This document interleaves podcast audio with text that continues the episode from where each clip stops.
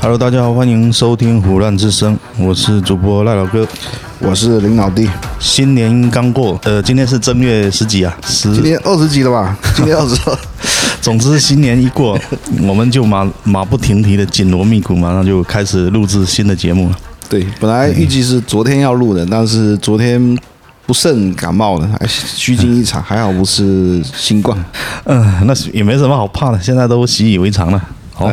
嗯，那我们今年算是开年的第一讲。对，我记得我们之前不是有讲过说我们要分几个系列嘛，对不对？嗯，一直以来一直想讲说，就是讲一些案件啊，因为我个人是非常喜欢这种案件类型的一些故事啊，都很精彩。当时我们不是有策划说案件的系列，我们就把它叫做“虎烂冰雪暴”嘛，对，因为冰雪暴也是一个很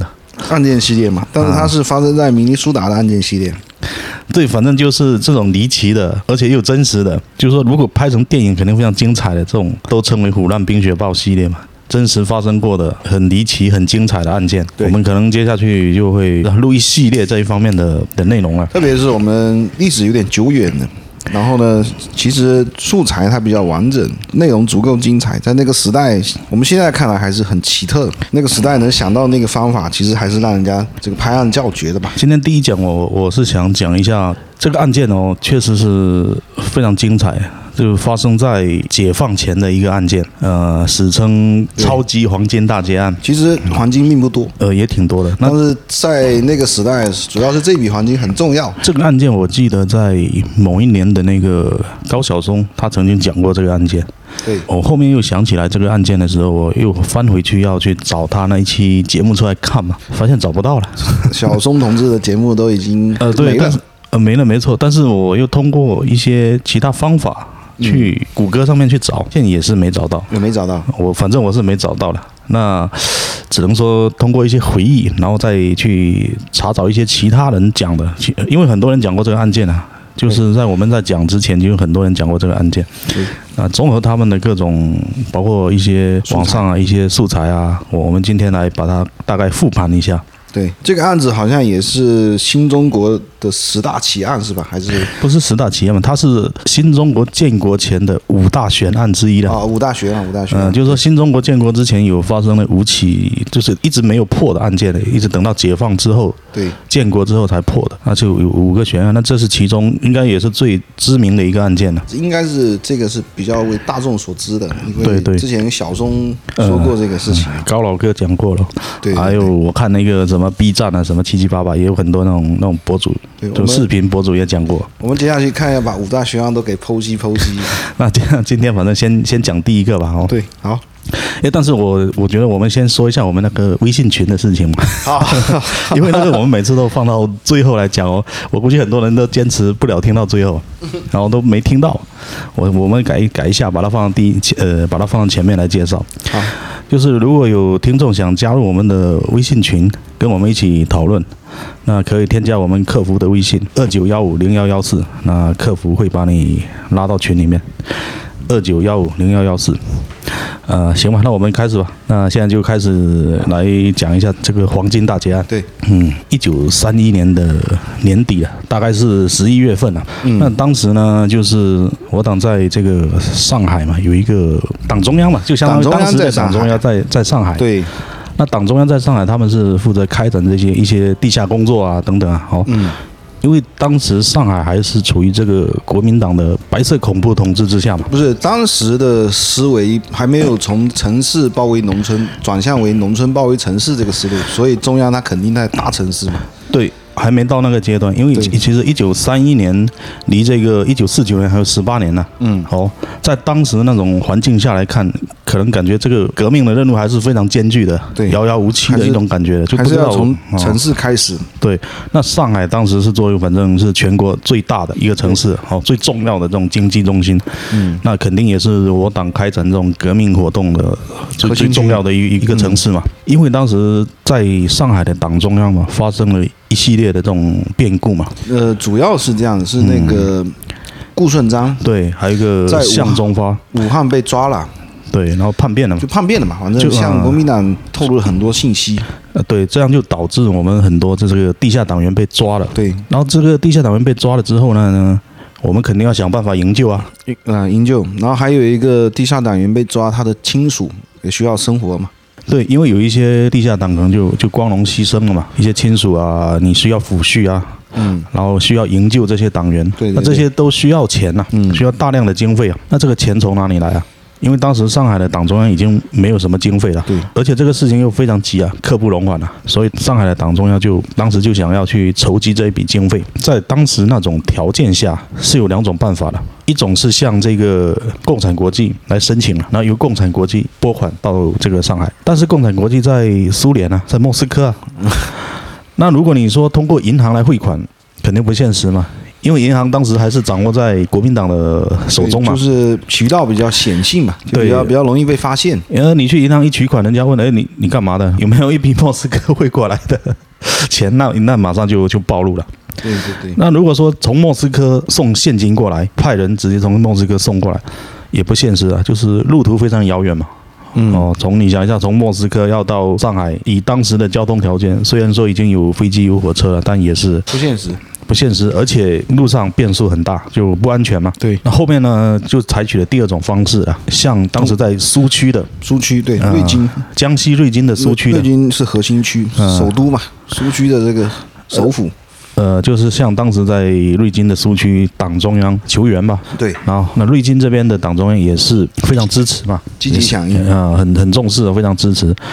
当时瑞金这边的党中央的负责人就是就当时的毛委员，他非常重视这个事情嘛，就决定从瑞金这边来设法把这笔经费送到上海去。你想一想，我们这个经费要运送的话，如果说你拿现金的话，嗯，肯定是非常多的嘛，对不对？因为现金它的体积很大嘛，不是，当时货嗯币也不是很流通。如果现金就是市面上最流通的，就是银银元，对，银元如果要送过去，量太大了。是，就是量，一个是不量现太实大，那如果送纸币的话，量就更大了，对，对纸吧？币也不不是公认的。啊，所以后面就想了一个办法，就是用黄金，对因为黄金无论什么时代，它都是硬通货嘛，贵金属嘛，嗯对，而且同样的体积的黄金跟同样体积的银元或者纸币比起来，它差价得大值很就多更大嘛。嗯，就说你携带就更方便嘛对。所以呢，当时就由在瑞金主持这个财政工作的林伯渠嘛，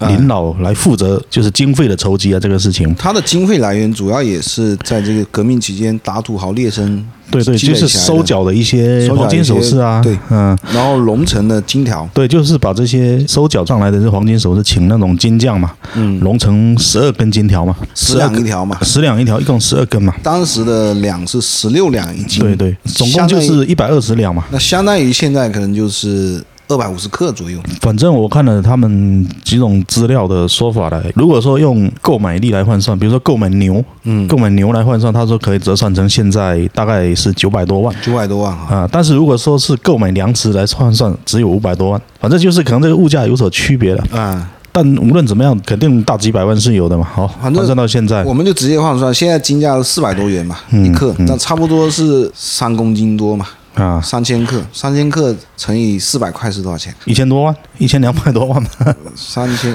好像一百多万而已啊。不止。那这个不管它，反黄金正在那个时代可能购买力更强就是了。对对，因为当时一个袁大头就可以买很多的东西啊。对对对对对哦，当时那个银元就非常值钱了。对，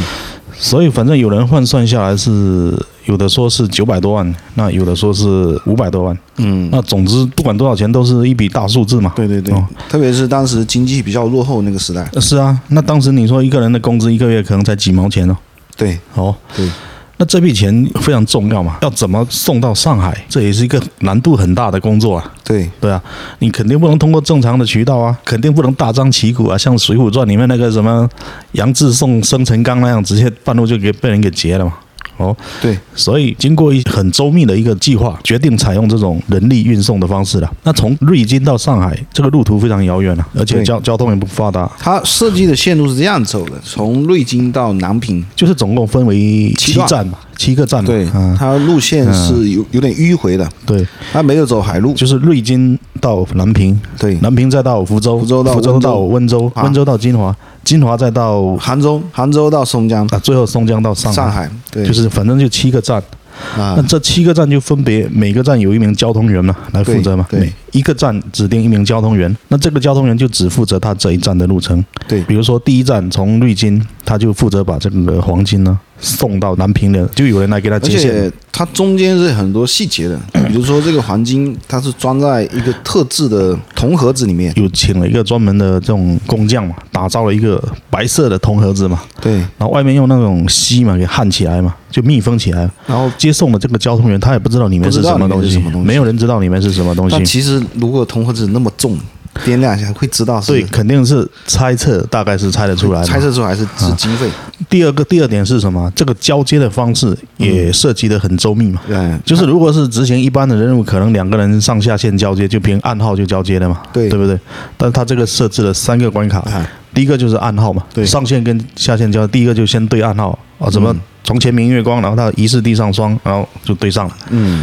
那第二个是每个人身上都会带一把锁跟一个钥匙，对，下线的人的钥匙可以打开上线的人的锁，错，如果能打开了啊，确认身份了。嗯，那第三个，每个人手上有一个凭证嘛，那这个凭证是当时这个林伯渠想了一个办法，他想了一个办法，他写他在一个就是一个棋子大小上面的一个就一是个很老的象棋棋子上刻了一个一个一筷个子嗯筷，筷子，迅速的那个筷嘛。就是快速的快嘛。对对对，那因为你发现一下这个快字哦，它刚好是有七个笔画，嗯，然后这个这个快字是林老他亲自写的嘛，再用特制的药水去浸泡啊，然后再风干啊，再晒啊，怎么样？反正你是没办法再再去仿造第二块了，嗯仿制不出来了。然那后就跟切成七块嘛。对啊，切成七块啊，一个人分一块啊。如果第一站的人把货物送到第二站的人，他认完了他就回来把这个筷子交给。上线就交给组织嘛，那这样下去，如果说等到最后七个棋子嘛都收齐了，就表示这个任务就顺利完成了嘛。所以这个这个交接方式是也是很严密的，在是那非个常时严密代啊的，。你不要说那个时代，你包括放到现在都是非常严密的，基本上是不可能出什么差错的。尤其是你要仿制那个那个棋子，肯定是不可能的，仿制对对对仿制不出来的。不是关键，你想不到他会嗯弄这个东西。你单独拿一块，其实看不出它是什么东西，嗯就会对啊当垃圾扔掉了。是，那所以呢，就那那就计划就进行了嘛，就开始了嘛。嗯，所以从呃一九三零年的十一，好像十一月六号就第一站就出发了。对，那按照当时这个交通条件来计算啊，他一个站大概五天六天那样子。可能大概一个月左右，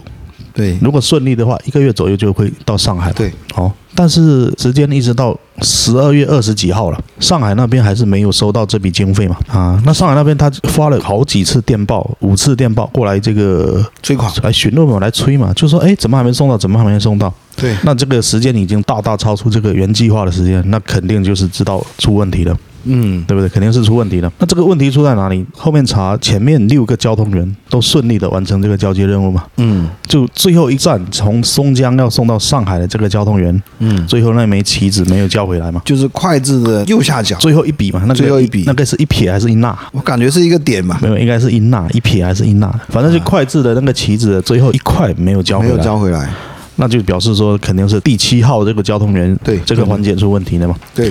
那于是呢，就产生了很多很恶劣的后果。就是因为这一笔费用没有及时送达嘛，对不对？嗯，那就导致我们的很很多任务就失败了嘛，包括营救这些地下党员啊，解放后可能有统计吧，就是因为这笔钱没到，好像是牺牲了九位同志还是十九位同志。嗯，然后呢，一些运动没办法开展下去，对对也没钱了嘛。对共产国际的钱也没来。再一个就是，呃，有一些病人没法医治，嗯剩下的就是牺牲掉了或者是被捕的这个家属，因为抚恤没。金也没有给嘛，总之反正是造成很大的影响。对对对，哦，对我党是造成很大影响。嗯，然后因为这件事情呢，当时的毛委员呢也受到了一个问责嘛。对。当时的这个苏区的保卫局嘛，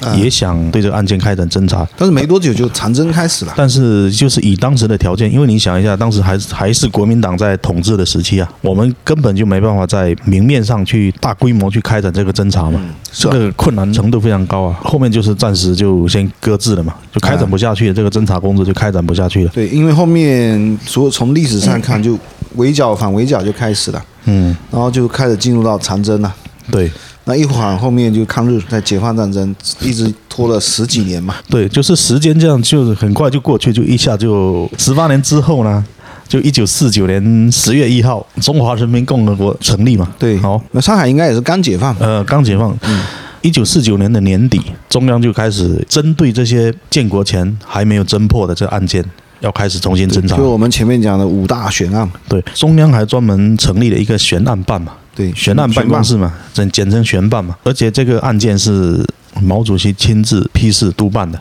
那要求要尽快破案。那后面任务经过层层的下发，嗯，后面这个任务就被派到上海市公安局了，啊呃，当时好像叫华东，反正就是上海市公安局了。啊对对对，就是派到上海的公安局，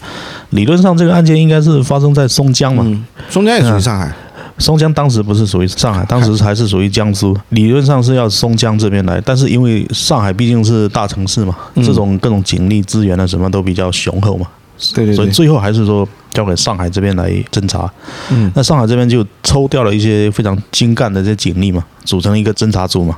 嗯就准备开始对这个案件开始侦查。但是你想一下，十八年前发生案件，这个侦查难度是可想而知啊。对，主要是很多信息都已经丢失了，嗯关键是甚至很多人都死了，关键是这个案件留下来的资料非常少，卷宗非常少。当时这个侦查员根去本就没有卷宗。其实侦查，员他说：“哎，那卷宗拿过来看一下。”结果拿过拿出来看，只有两页纸，嗯两页纸上面反正就把这个情况大致描述了一下，嗯，哦，把整个过程写了一下就没有了。但是上面盖了很多部门的章，足以说明这个案件的重要重要程度。对，那这个侦查员一开始也是脑袋嗡嗡响，不知道怎么没头绪，无从下手啊，对吧？嗯，后面经过整理啊，对这个一些梳理啊、整理啊，首先想到的是只能先找当时案件的第一的负责人，就是林伯渠林老，嗯因为这个拨款实际上是由他具体在组织嘛。嗯，当时这个林老好像已经是中央办公厅的书记还对，是反正也很大了，很大，而且每天的日理万机啊，非常忙啊。但是忙也没办法，肯定也也是要去啊。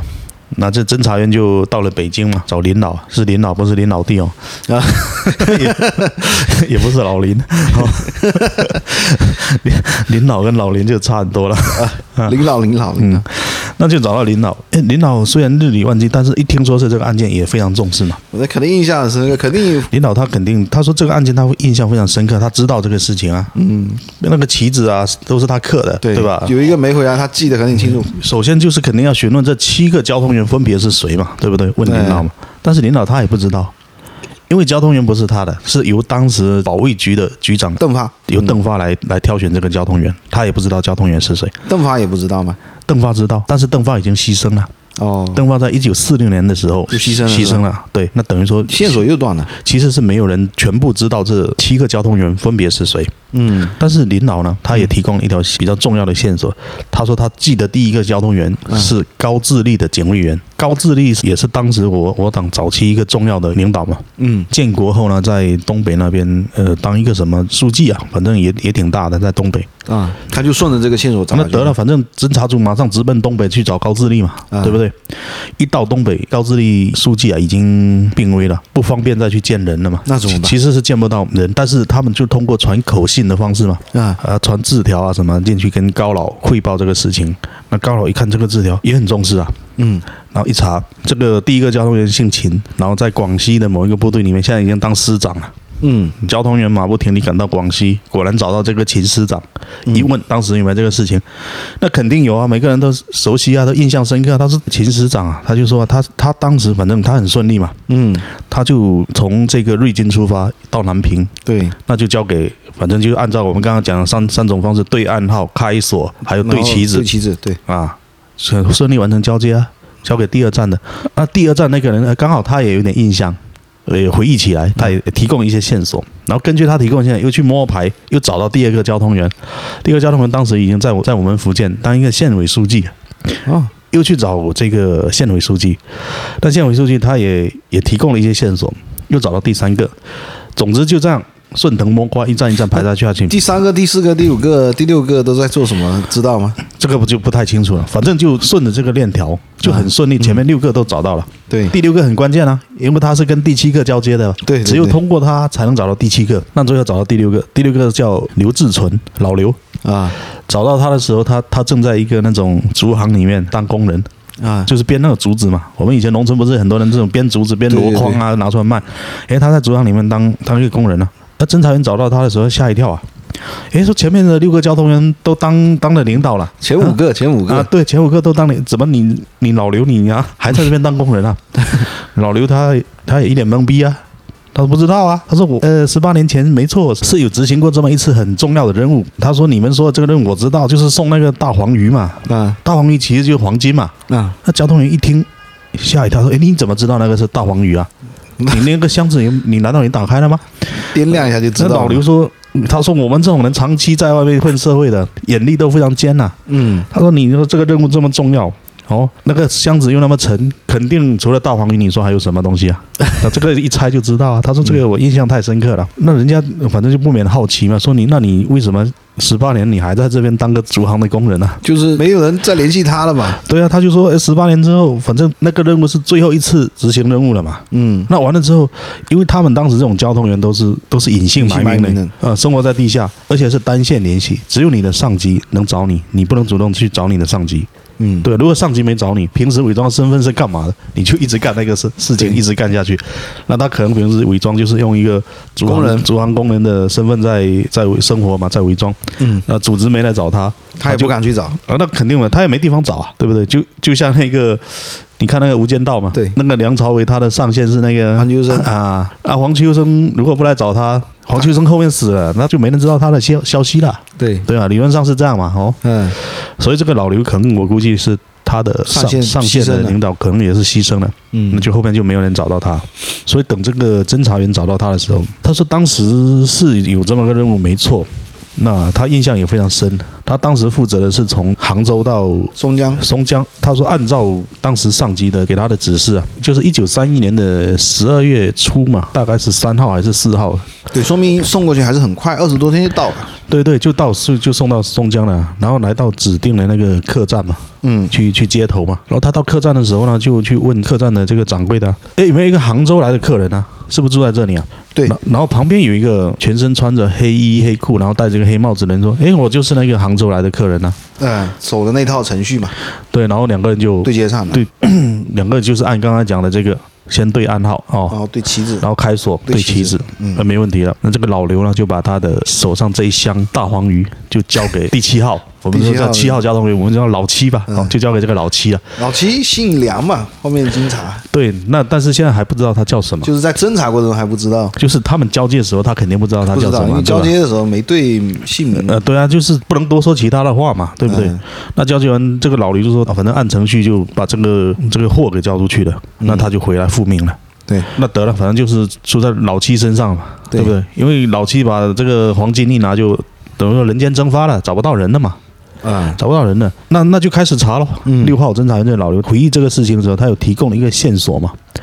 他就说当时跟他接手的这个老七哦，嗯，虽然不知道他叫什么，但是他们在交接的时候嘛，不是要拿那个旗子嘛，对，对不对？他旗子是放在钱包里面的，然后从钱包翻出来拿旗子，看到他那个钱包里面有一张蓝色的票据嘛，哦，哦，那张蓝色票据是当时所有的客栈通用的一种押金单呢、哎，就是你要去这个旅店住店都必须要交押金嘛。那旅店就要给你开这个押金单，当时的押金单就是这种通用的蓝色票据，那就证明这个老七当时肯定是有住宿的嘛，有住旅店的嘛。那那就开始查咯，查当时一九三一年十二月初，十二月三号、四号、五号，反正前后几天在松江入住的有哪些人？因为当时整个松江旅馆也就两三家，很好查嘛。把所有当时开旅馆的这些老板全部叫过来，把档案啊、记录啊、账本全翻出来。呃那结果查下去，没有符合特征的人啊呢、哦，然后又动员了当时松江的这些群众说：“你们赶紧回忆啊！一九三一年十二月初，你们有没有什么亲戚朋友啊过来你们这边投诉什么之类的？”那么久了，肯定想不起来了。嗯 但是也有很多人回忆啊，因为你想一想，那在那个年代哦，有什么陌生人能来，大家都印象深刻啊。嗯哦，基本上就同一个地方，大家都很熟了。你有什么陌生人来，肯定会多少有一些印象，但是排查了一番也是没有符合特征的人员嘛。嗯那等于说这个线索就又断断了了，线索断了，那这个侦查员就很沮丧嘛。实际上这个案件能尽早到到现在，其实也已经很牛逼了，嗯，对不对？你想一下，从一号交通员一直查查查到六反号正也，再到七号，也可以说明这个钱有打出来，确实不是这个这对个，，按当时这个条件能侦查到这个程度，也算很厉害了。嗯，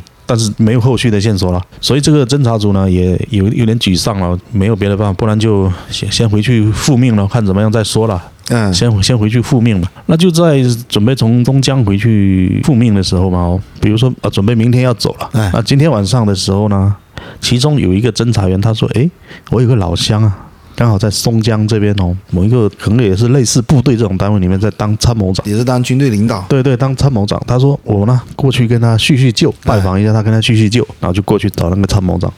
那参谋长一听说，哎，上海来的这个侦察组啊，很客气啊，很热情啊，说哦，你们明天要回去了，那我今天晚上设宴款待你们，招待你们，就把侦察组所有人就请到他家里面吃饭对。吃饭吃的时候，这个侦察组人说，哇，他说就对这个参谋长说，哇，你这个饭菜很好吃啊，这菜是谁做的啊？那参谋长说，哎，我们这个厨师可厉害了，在里面的那个大厨啊，很厉害。他说解放前是给给谁给谁给谁都做过菜的，手艺很很好嘛。侦察组一听说啊，那这个手艺这么好，叫过来一起吃啊，一起喝酒啊，然后就把这个厨师就把这个手下叫过来，把这个厨师叫过来一起喝酒。那喝喝喝喝喝到一半，呃这个参谋长就看这个侦查员他们个个就好像有点心事嘛，哦，这个状态不是很好嘛，就问他说老哥几个有有什么心事，好像不是很开心的样子嘛。嗯，那这个侦查组嘛，就把他们这次来的这个任务嘛，大概说了一大下，概说一下，就说要追查这么一个十八年前这个案子，但是查到现在线索就断了嘛，就说查到最后这个交通员其实是有住店的，因为他有那个蓝色的押金单证明他是有住，肯但定是是住店。但是经过摸排，这个又又没找不到这个人又没找，所以就陷入这个僵局。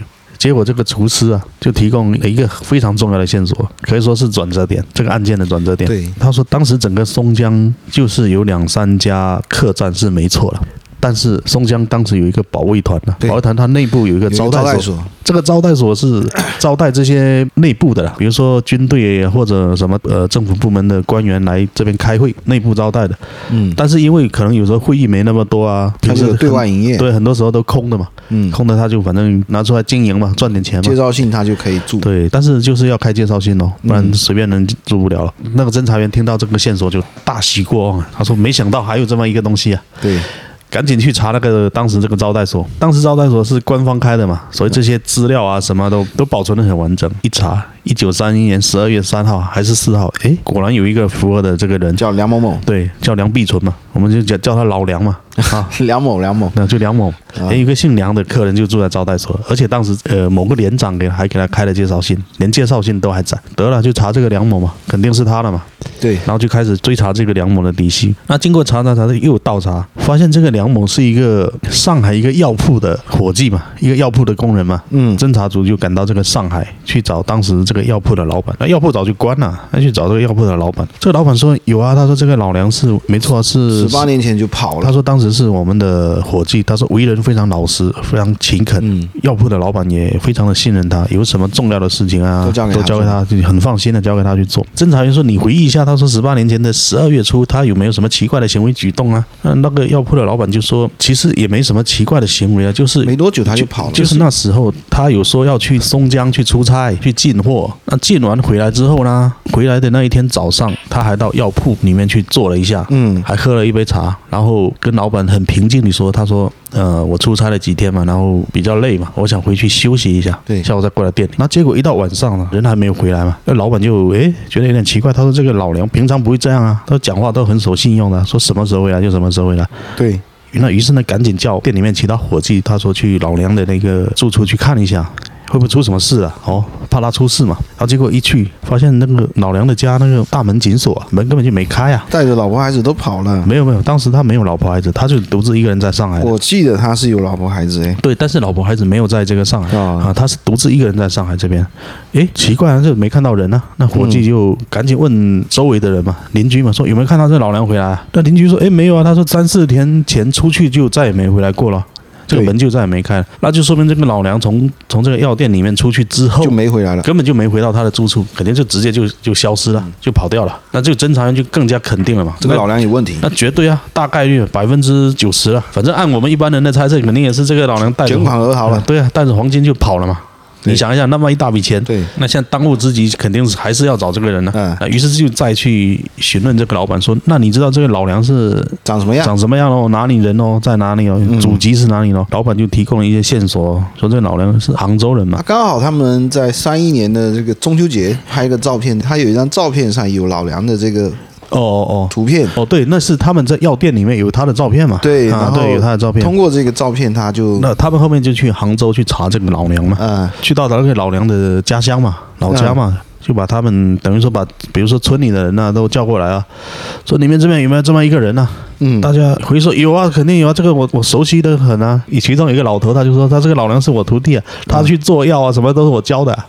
哦，那就太好了。你你赶紧讲一下他的情况。这个老头他就说，这老娘他很早他就就是从我这边学了这个功夫之后，后面就去上海了，就再也没回来过了。嗯也没回老家来啊。那侦查员就问，那他有没有老婆孩子喽？他说有啊，有老婆孩子啊，老婆孩子也一直在，就本在村里来面，本来也一直住在村里面，但是老梁一直没回来啊，导致他老婆孩子生活很艰苦啊，没有啊收入啊。后面他老婆就把房子给卖掉了，嗯，去租在另外一个地方。那突然有一天，人也就彻底消失了。就是老婆孩子直接消失了。他说：“那你大概记得是哪哪一天消失的吗？什么时候吗？”他们就回忆说，好像是在民国三十一年的一个秋天的早上。那民民国三十一年是四二年啊，对啊，那民国三十一年就四二年咯。那侦查员就想，那这个老娘是思维是非常缜密的。你想一下，他三一年发生了这个案件，他等到四二年才来把他老婆孩子接走，十一年呢、十年十年整啊，对，啊，策划了十年呢、说明说这个老娘她的她的思维是很缜密的，嗯计划的很周密。那除此之外就没有线索了。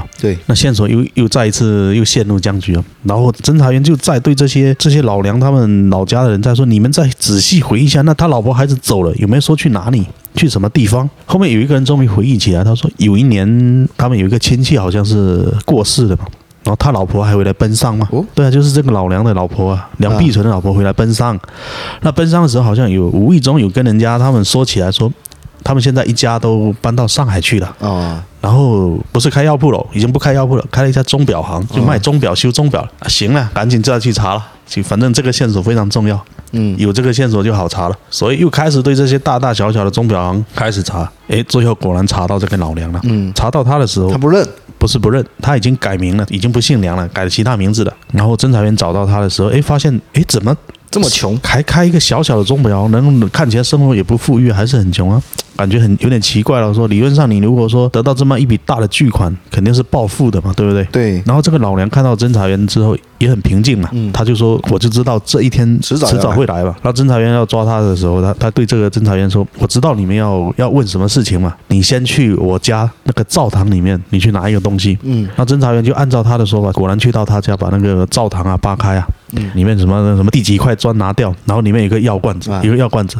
药罐子拿出来，里面有一张类似信的东西，啊，有一张凭证，那个凭证上面写的一些内容是当时上海的一家客栈为他出具的一个证明。对，证明他是被民运放进来的，那这个老梁呢，就把他当时执行任务后面遇到的发生的事情，就跟侦查员侦查员讲啊，就就全部给如实讲那出来他了。没有没把锁跟那个那个象棋的那个拿出来，他的锁锁是不需要交的，锁匙要是开了，那象棋他已经交给前面那个老刘了嘛，嗯他身上没有象棋啊，他象棋已经交给老刘了。嗯，理论上，最后一块象棋其实是在上海最后一站接收黄金人的手上，那就是他哦不，是他，他是最后一站送黄金的，他要送给当时上海的党中央的接手的人、对啊。对对，那那就个接手人才会把象棋给他，他再拿去复命。嗯但是他黄金他都丢了，他就没有再去找了。对对对所以他手上是没有象棋的嘛。那当时他就回忆嘛，他说一九三一年的时候，他在松江那边顺利接手这个黄金之后嘛，他就赶紧马不停蹄去赶到上海嘛，因为他知道这个任务非常重要嘛。而且当时这个上级啊给他的指示是说，就是人在物在嘛，嗯人不在就就是要砍头的。对，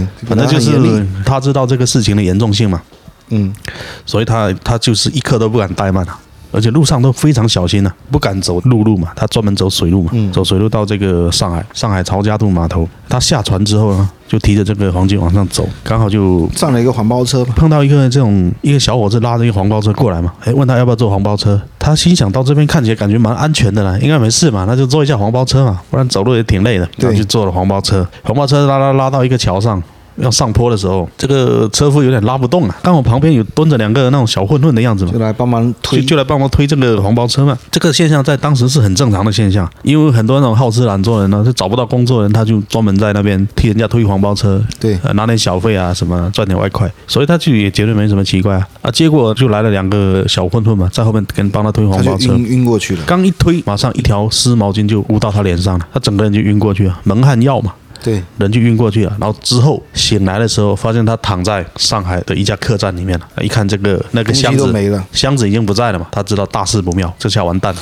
而且一口气好像睡得非常长时间，对啊，就是被蒙晕过去了。可能睡了一两天嘛，然后醒过来之后就睡了十十几二十个小时，对，就可能一两天嘛，哈。嗯，那醒过来就发现东西没了，他知道大祸临头啊。对于是呢，他就赶紧把这个旅店老板叫过来，嗯他说今天发生了这个事情哦，务必给我写下来。就是如果你你写下来，可能大家都没事了。你如果不写下后面哦，肯定是会有杀身之祸。反正把这个旅店的老板也吓得吓尿了，然后他就就让这个旅店老板把他当时是怎么到这个旅店的一个情况给写下来吧。对，哦，说他当时是其实是被三个年轻人给扔进来的给扔到这个旅店来的。然后扔进来的时候，浑身还都是酒味嘛，就是嗯当时他们这种做法，就是说把你蒙晕了，然后弄些酒给你泼在你身上嘛，找个旅店把你扔进去，说哎呀这个人喝醉了哈，你帮我呢，我就让他在那边开个房间住几天，哦，就制造一种这种喝醉的现象嘛。对，那老板就肯定知道这个事情的严重性啊，就把这个把他所见到的这个事实全部写下来。他出具的一个证明还是比较严谨的。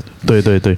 因为这长期从事这种地下工作，他肯定是心思是非常缜密的。后面这个老板就帮他写了这个证明嘛，他就藏到那个药罐子里面。就我们刚刚讲的，侦查员就去他家把这个这一张给找出来了嘛。找出来之后呢，当时他还跟这个旅店的老板交代说，如果后面有人来问你这个事情哦，你一句话都不能讲，除非那个人跟你说两个字，你才能跟他讲，啊，就是说撵妻，撵妻嘛，练七啊，撵妻嘛，嗯，撵妻就是二十七号的意思。农历二十七的意思嘛。对那那天刚好就是农历二十七嘛。嗯，念七是好像可能是上海话的还是什么？不是，他那个二十七有点像“干”的那个字啊，对啊那，个是念念嘛，啊，啊，然后果然呢，这个侦查员去找到这个老板，一开始问他就什么也不讲嘛，啊，然后侦查员就说呢念七，啊，呃，这个旅店老板也就把这个情况给讲出来了。线索肯定有断的，因为呃对啊，那说明说这个老娘至少嫌疑可以排除了，就至少他没有偷黄金嘛，他是被人盗了对哦。是被人蒙啊，啊，被人蒙了，所以呢，那现在说明就是嫌疑最大的肯定是那三个年轻人嘛，对不对？对就是这个拉黄包车的，还有那两个推车的，对，就是肯定是那三个人肯定是干的他们三个人盗走了，但是现在你想一下，要去哪里找那三个人呢、又没有摄像头，啥有都摄像没有头啊那么久也没啊？了，也没指纹。你说、呃当时上海什么情况？鱼龙混杂，嗯，当时有也有什么青帮啊、红帮啊，哦，对黑社会各种，对还有日本人，还有外国人，还有国民党反动派，你你根本就没办法去查摸。不清底细，等于说是大海捞针啊，你没办法去找那三个人啊，等于说线索又又是再一次断了。但是已经查到这个份上了，理论上也也也已经非常牛逼了。嗯查到这个份上，我觉得已经很很厉害了。但是到这个你也不能停啊，肯定还要继续往下追查啊、于是呢，就发动啊，当时上海的应该是巡捕啊，不是他在这个之前他有做了一番分析啦，嗯，他认为他这个信息非常绝密，反动派可能是不一定知道的，大概率是不知道的。嗯，第二个就是青帮红帮这种黑社会，嗯，他的作案手法也不会这么粗陋。对对那要不然他就直接把梁碧纯给干掉了。然后第三种，他就是可能是这种就是小喽啰随机作案的这种可能。对，因为当时像青帮啊、红帮，他这种比较有组织的、对比较大的这种帮派，他们对做事也是有一套规则的嘛。对，如果做下来，他肯定这个梁老梁就不在了嘛。嗯，或者可能他也会对外宣称说什么由他负责嘛。哦，对，总之经过一番分析嘛，嗯，那现在当务之急，反正就是要找这三个年轻人嘛。对，要怎么找嘛？那如果说这种当年这种小混混可能太多了，太多多如牛毛了，那只能去找当时的经常跟小混混打交道的人啊，问一下他们有没有符合这个特征的人啊。对，那所以就去找当时这些一些老巡捕，哦就是那些老巡捕不是整天抓那些小混混嘛，整天打交道小。瘪三，啊，小瘪三、小混混啊，嗯啊，就是让这些老巡捕去回忆啊，回忆说当时有没有这么一些人呢、但是啊找了一遍也是没有嘛，就是大家回忆了一遍，没有什么线索。嗯，其中有一个巡捕啊，就是因为解放前可能有什么其他案件嘛，被关进监狱里面去呢，受到一些什么案件的牵连，反正被关到监狱里面去，他也被提出来询问嘛，说当时你在当巡捕的时候有没有接触过一些什么这种特征的一些小瘪三啊、小混混啊？他回忆了一番，也是没有什么线索。因为他关在监狱里面嘛，被临时提出来审问嘛，审问完了又把他关回去监狱里面了。那这个巡捕到监狱里面的时候，就在跟他这同时关在监狱里面的一些狱友嘛， 监狱里面的狱友在聊这个事情啊。他说现在外面发生一些很牛逼的案子啊，把我叫过去问了、丢了一百二十两黄金啊，不得了啊！对，就是在里面吹牛逼嘛。总的来说就这样子，说者无心，听者有意啊。这有一个人听到这个消息之后，有一天就悄悄来找这个老巡捕，他说：“如果我能提供那个案件的线索，是我不是能可以减免刑期？对啊，我能不能啊减刑啊？”他说：“哦，那太能了。”对吧？啊，你如果真的有这个线索，那不但你减刑，连我也减刑啊！你赶紧说有有什么线索？对，那这个提供提供线索人呢，好像是一个姓冯的嘛。当时解放前，他也他是个富二代啊，叫冯安保，啊，叫冯安保，对他，对，他是个富二代，啊而小且冯是嘛，开飞机修理厂的，我们就简称他叫小冯嘛。哎反正家里面非常有钱。他说他家里当时有一辆黄包车，买过来新新的，啊，弄没几天，后面又家里面又买一一台这个小轿车，就把黄黄包车给扔到那边也没用了。然后这个小冯他说他有一个表哥，嗯，大他十岁，家里面比较穷，平时也是游手好闲的，整天就跑去他家蹭吃蹭喝。然后有一天呢，这个表哥就跟这个小冯说：“不然你把你这个黄包车借我吧，反正你也没什么用，嗯我我拉出去拉点活啊，还能赚点钱。”也省得整天来来你这边蹭吃蹭喝嘛。那小冯就说：“啊，行啊，行啊，反正没用啊，就借你吧。”然后这个小冯还说，他们一共有三个人，就是除了这个他表哥之外，还有两个跟他表哥玩得很好的。对那三个人特征一下就符合了嘛。嗯然后侦查员又问这个小冯说，他表哥叫什么名字？他表哥叫小吉嘛。然后这个侦查员问小冯嘛，说你当年你这个黄包车的车牌号是多少？他就说出来嘛。嗯，然后刚好跟刚刚我们前面说那个旅客旅店的老板，他他对一上了，他依稀记得这个黄包车的车牌号，但是他记得不是很准确，差了一个数字，那基本上是对上了嘛，哦。对，那说明这个小冯的表哥小吉嫌疑很大。然后另外他另外两个朋友，好像一个叫小谷，还是一个叫什么？哦小克好，一个小克，一个小谷，对，总共三个人，小吉、小克、小谷啊，得了，反正就这三个人嘛，吉古克，对，啊，吉谷克嘛。然后这个小冯就说啊，说表哥小吉啊，就是找他借黄包车出去之后，有没几天呢、啊有一就天发了的样子，就把黄包车给还回来了，嗯然后就再也没来过他家了。然后后面听说发财了，在哪里开了好几家店铺，反正发财了。然后另外那个什么小吉、小克好像也都发财了。对，那侦查员一一想，那那绝对没跑了，肯定是这几个嘛，确定是谁了就好抓人了嘛，对不对？，对，没错。他那的号码还记得很清晰嘛，反正是当啊时，就车牌号嘛，嗯就黄包车的车牌号嘛，就刚刚我们讲的，就是旅店老板记得那个车牌号跟真实的号码就差了一个对一个数字嘛。他们马上就把这个刘阿古，不是刘阿古，就小那个吉嘛，小吉跟嗯，还有一个小谷嘛，还有小一个古他的全名叫刘阿古，啊，对，反正就是把他两个人都抓到了嘛。对然后那个小克后面就是说，呃，还参加抗日了，就牺牲了就死掉了，啊，还死掉了。对，但是有找到他母亲，他母亲有拿出两根金条两来根金，条还有两根，他说是当时这个小克给他的呃临临死之前交给他的。嗯，对哎抗日牺牲的，对。然后后面这这个小吉跟这个小谷啊，也确实是发财了嘛，啊还还从他家里面也搜出了一些还没来得及花掉的一个说明当时那个太多了，有一些他已经又重新给它融掉，打造成一些首饰了，黄金首饰了。嗯对啊，已经不是金条啊。总之最后就是，其实就是是三个小混混随机作案了。对啊，恰巧碰上了这个，嗯对这这个老梁嘛，嗯。老七这个交通员嘛，对，那最后这个几个交这个交通员呢，他就是被关了一阵子就放出来了。首先是我们说一下，就是刚刚讲那个老巡捕嘛，还有这个小冯嘛。嗯对这检举有功嘛，就快就就放出来了就减刑嘛，就释放了嘛，对提前释放了嘛。然后这个老梁呢，他是因为老梁当时他也有给他判了一个一个什么罪啊，好像类似什么玩忽职守之类那种罪对，名啊然。后不多久就放出来了。其一实开始好像是要判他关几年，但是后面就是说练在他，其实他本身主观上没有什么过错嘛，而且他又很忠心嘛对，，然后他还又有一又个主就动配是合嘛，嗯当时他被抓的时候，组织上也是说要给他优待，对就也没有太追究他这个责任了。那总之他后面也是无罪释放的嘛，对，哦，然后小克就庄克他就是牺牲了嘛，就抗日嗯的时康候路。泽死了，也也就没办法再对追究他好了像嘛是。加入了哪个组织的，就是挺厉害的，也是一个也也是一嗯对个也是间一谍个抗日组的织嘛哈，那吉阿古，对，哎，是刘阿古还是？反正就一个小吉一个小谷嘛，嗯、反正这两两个就是枪毙毙了，枪 毙掉了，了，抢毛主席的东西啊，那不是闹着玩的，对啊，毛主席的东西你都敢抢， 啊还不枪毙对啊？就是整个案件就是对，这么一个就是案件。其实如果从脉络上讲不复杂，就是在这个追捕过程中啊对，一波三折。关键还有一个就是时间太长了，一个是时间跨度很长，对，然后物证资料非常缺少，嗯哦，各种资料非常缺少，而且然后涉及的人又非常多，交通员其实他还是很机智的，他知道对要会查到这一天，他就有留了一手。是你想一下，这个案件其实转折点有几个嘛，对吧？前面我们先不讲了，那个厨师非常关键嘛，对不呃对？，要从前面开始捋下来，就是第一个关键点就是找到了那个警卫员小秦是吧？对第一个秦师长了，嗯啊，这个是一个关键点，但是这个相对来讲还是比较好找的。嗯对，第二个，个关键点呢，又找到了这个老刘，老刘嗯也跟组织断了联系了。对对，能找到其他其实也很不也容易，很不容易的嗯，那老刘完呢，到了这个地方，其实线索也差不多快断了。结果这些人刚好去吃饭，又吃出了一条线索。所以我觉得最翻转的就是厨师那个那个环节，他的嗯那线索是最关这个键嗯也的。是其中之一啊。那后头呢？你看，嗯到了上海其实也断了。怎么就去这个村里面调查的时候，刚好这个老婆又回家探亲了 一下。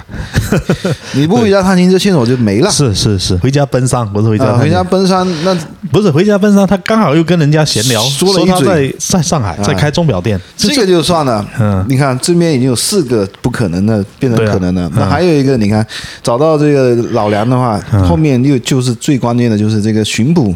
去吹牛逼，又吹出了一条，呃，对，如果他不去吹牛逼，也也就根本就没了这也个就事没了啊。，对，所以这个都是各种巧合，一波三折啊，各种巧合全部堆积在一起。才能形成最后这个这个案子能破。嗯悬案它肯定是每一个环节如果没过，那肯定就是破不出来了。他这种都是单点联系的，对，一点对一点，因为本身地下党的这个工作它就非常的秘密。是啊，然后他们当时还有一条判断，其实也是对的。你像这个国民党的一些特务的活动，嗯，跟这个活动，那老梁肯定是必然不存在的了。对啊，那他这样子才会判断出来是小混混随机作案的这种，就是没有灭口掉嘛，对吧？对没有把人给灭口掉嘛，对对对就是通通过这种做法、这种手段来来分析，嗯不然也是大海捞针啊，根本就就是捞不到。啊已，已经是大海捞针了，嗯只能判断出来这笔钱确实有送啊，洗脱了这个中央苏区不作为的这个，只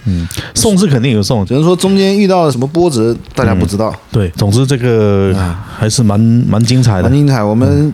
回头再看一看，把另外几个悬案也给说一说对。，其实除了这种悬案之外哦，嗯有很多像我以前经常看《今日说法》哦，啊，也有很多很有意思的，我们反正后面都可以可以可列以入说一这说个。冰雪暴系列里面去。对，腐烂 冰雪暴。啊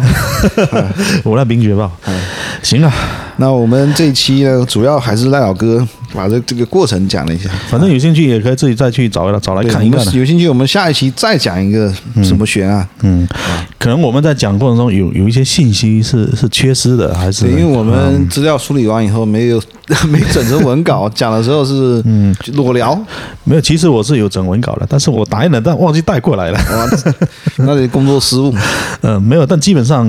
要点都都是有有涵盖到了，嗯对对对整个脉络还是应该是有讲清楚的。嗯，嗯，而且我们今天也算是第一次讲这种案件，也是比较没经验，我们之前没讲过这个吗？之前没讲过。 啊，讲过我怎么还不我怎么在感觉好像讲过似的？没没有没有讲过，可能是我们私底下有稍微提过，好好但是这么完整的讲下来是没有的。好好好，那行，